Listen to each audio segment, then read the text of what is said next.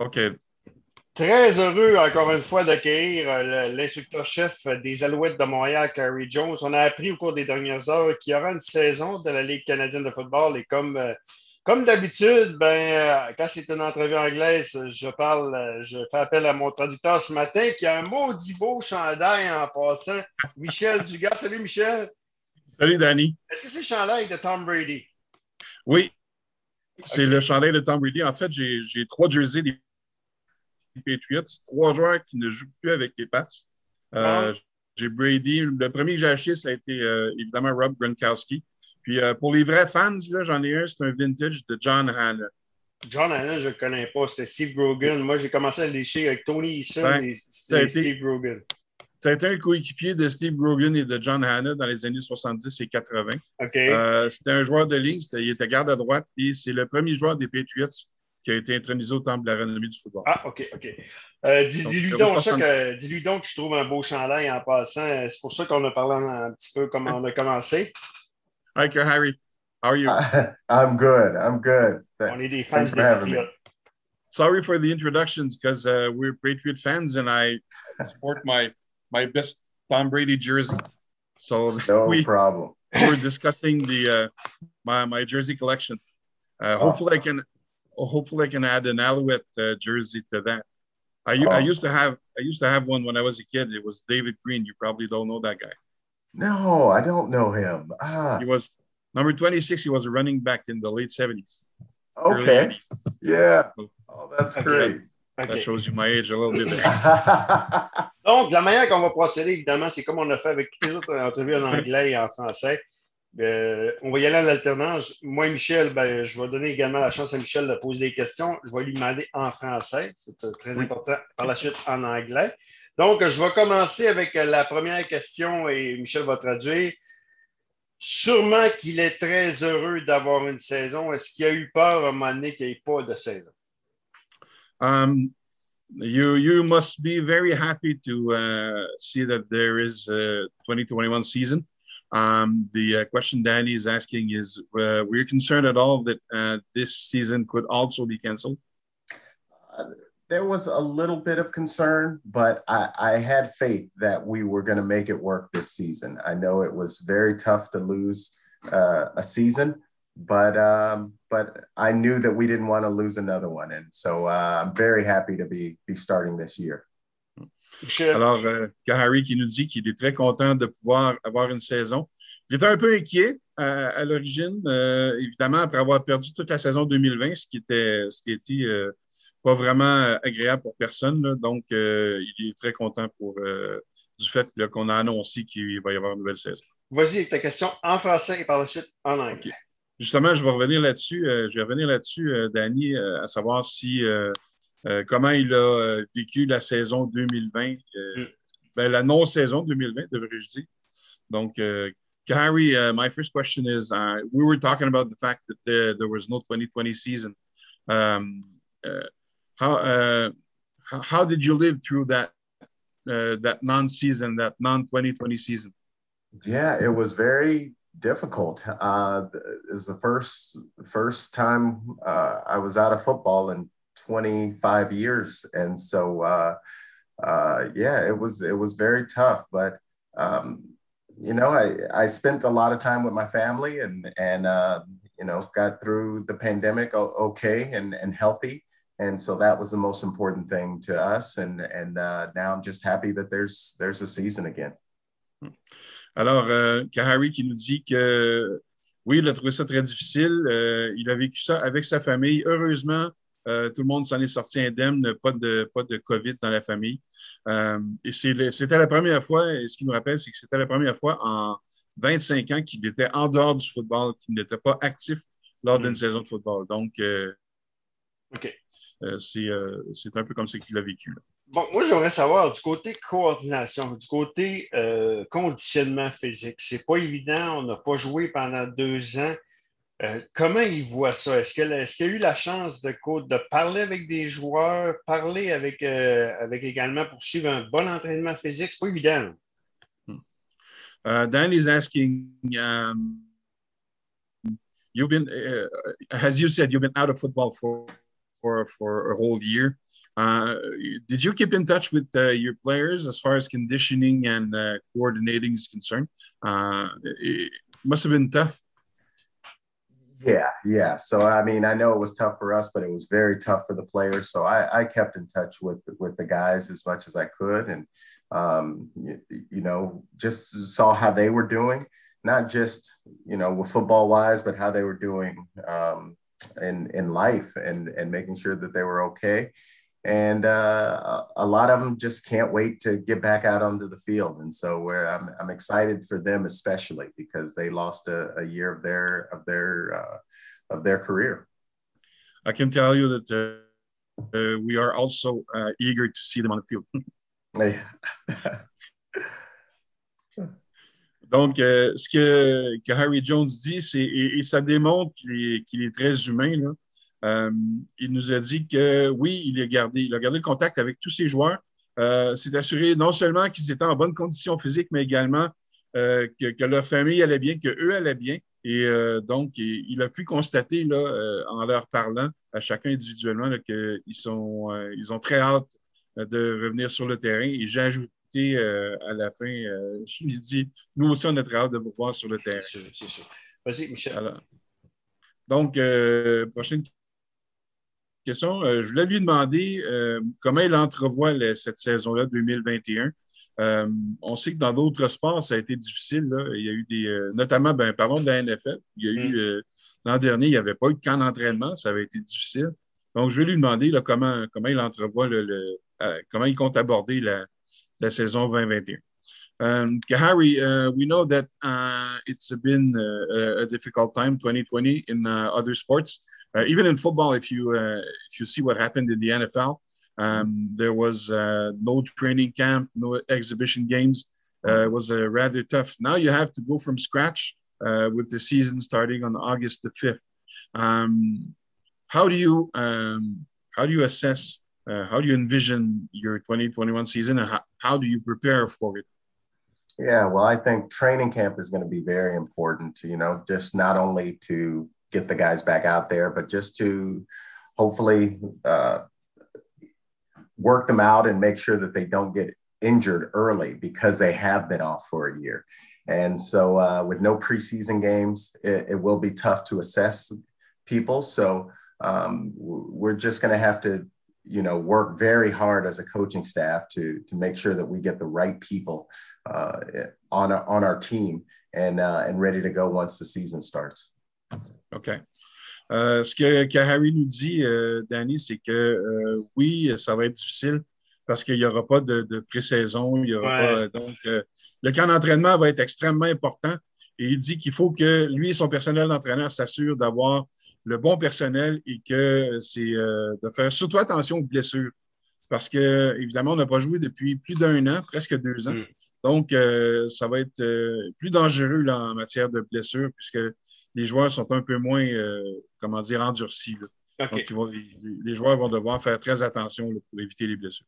Euh, je sais que c'est onéreux, je sais que c'est dispendieux, puis la, la, Ligue canadienne ne vit pas sur l'or, ils n'ont pas eu beaucoup de revenus, mais est-ce que ça aurait été préférable pour un entraîneur de tenir des mini-camps, un peu comme on a fait, euh, comme on fait dans la NFL, compte tenu qu'il n'y a pas eu de saison l'année passée, pour au moins pour ne pas repartir à zéro. Là. Um, Danny wants to know. Uh, we know it's expensive. We know uh, the CFL is not the richest league in the world, but um, we were wondering if uh, it would have been a good thing that uh, the CFL uh, had allowed to uh, teams to hold OTAs, you know, mini camps.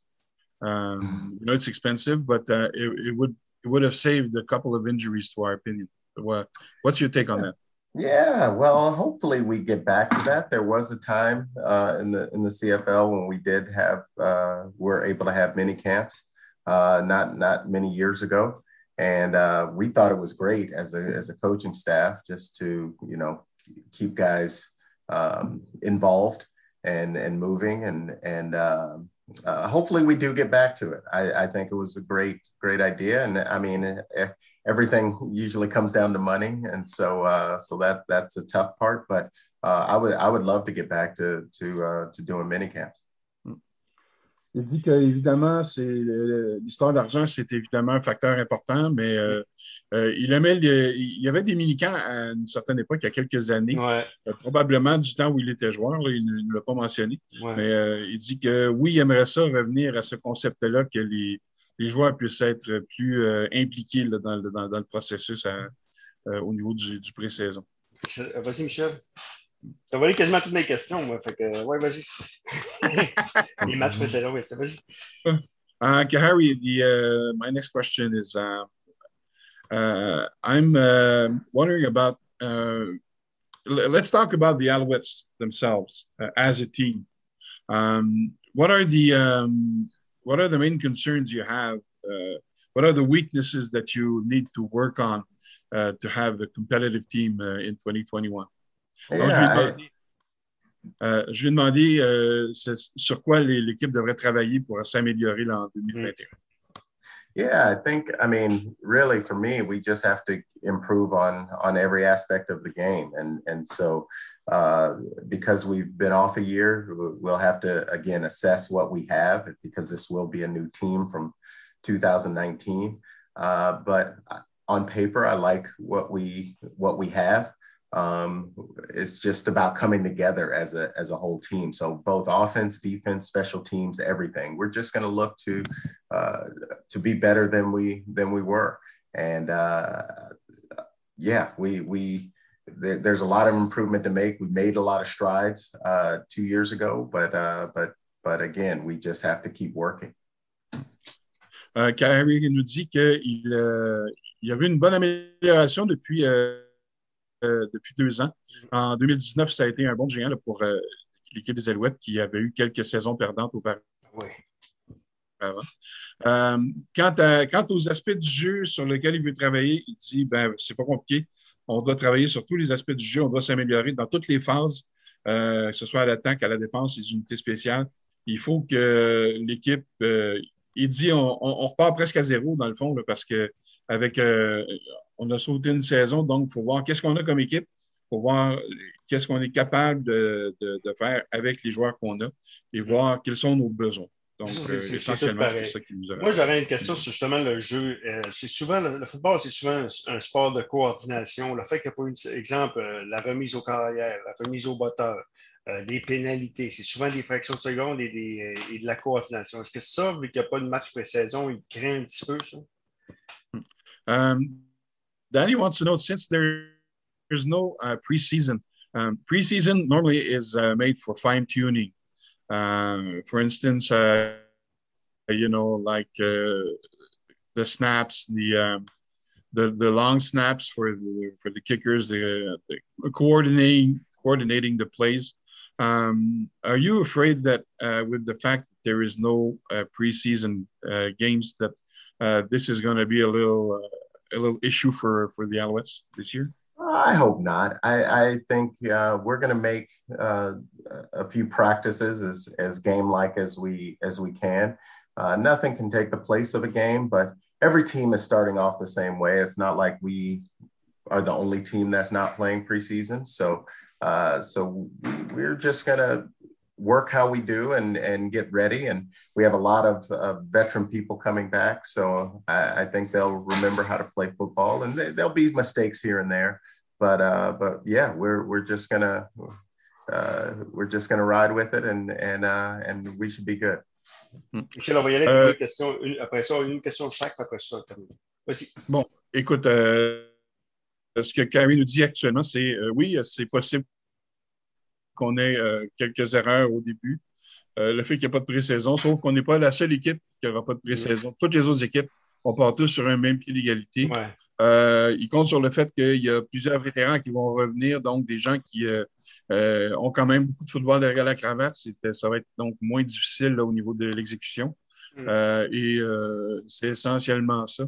Euh, et, je vais, je vais faire du pouce avec ma prochaine, ma prochaine question sur cette question-là. Ouais. Um, I'm going to do some mileage, Khari, on the, the your, last answer and uh, on Danny's last question. Um, these uh, these guys uh, that you play uh, that, that, play for you are students of the game. Um, they have a playbook and they have to learn it. I don't know how thick it is. It's probably thicker than the one I used to have in uh, in high school. Mm-hmm. in high school, but um, when, when you see uh, uh, as a coach, and uh, it includes the whole coaching staff, uh, do you have to simplify your playbook to make sure that uh, everybody's on the same page? Uh, that's a great question. Um, I think because you know we do have real professional players and we do have a lot of veterans, uh, we may have to simplify it a bit. But I, I feel like it's going to be up to the young guys to really catch up to where uh, the, the, the the veterans and and what they know. I don't want to simplify it too much so that uh, you know teams uh, can can figure out what we're doing. Uh, so uh, it's it's going to take a lot more work on the on the players' part to uh, uh, to catch up and make sure that they know that hey, this is how it needs to be done. Euh, donc, euh, Harry nous dit euh, oui, il va, il va falloir peut-être un petit peu simplifier le livre de jeu. Euh, pas tellement, pas tant que ça, parce que euh, évidemment, il ne veut pas que les Alouettes deviennent prévisibles. Donc, euh, il, a quand même, il va quand même garder une certaine complexité au livre de jeu. Il compte sur le fait que les vétérans vont connaissent bien le livre de jeu. Ils, vont, ils ont, pris le temps d'étudier pendant la pandémie et il dit que là, ce sera aux jeunes joueurs de l'équipe de, rattraper le temps perdu donc pour essayer d'apprendre le, livre de jeu et, le, et bien. OK. Ben, merci, euh, Khari. Euh, Michel, on va mettre fin à la, la, discussion quand même, si tu permets. Euh, merci beaucoup, Kai. Thanks, Khari. Michel. Oh, merci beaucoup. Merci, merci beaucoup. Khari, Michel, as-tu quelque chose à rajouter en terminant pour uh, Khari? Well, Khari, it's been an honor and a privilege to speak to you, uh, first of all. And uh, you're a great coach, and uh, we hope to keep you uh, for a long time in Montreal. I've been an Alouette fan since the mid 70s. So, mm-hmm. And I think that's you're awesome. one of the you're you're one of the best. That's well. When I spoke to you about David Green, that that shows how how old I am, how long I've been following the Owls. That's so, great. Yes, uh, thanks for your time, and uh, we wish uh, you a great 2021 season. uh, Thank you so much. Peut-être dire, Michel, en français, ce que tu viens de dire euh, à Khari. Ben, j'ai dit, euh, j'ai dit que c'était un honneur et un privilège de pouvoir lui parler, que j'étais un fan des Alouettes depuis okay. presque une, une 40, plus de 40 ans et que c'était le fun de voir qu'on allait avoir une, une, bonne saison. J'ai souhaité une bonne saison 2021. Ben, okay. Saison écourtée. Merci beaucoup, Kerry. Hi. How are you? Merci Michel, beaucoup. merci encore une fois pour ton, ton aide. Ça rend possible. J'arrête pas de le dire. Ces entrevues en anglais, c'est grâce à toi. C'est un gros, gros plus pour Dan Radio Sport et merci beaucoup encore une fois. Ça me fait plaisir, Danny. Voilà, donc c'était l'instructeur-chef des Alouettes de Montréal, Kerry Jones. Merci, monsieur. Merci. Merci, merci, merci beaucoup. Au revoir. Salut.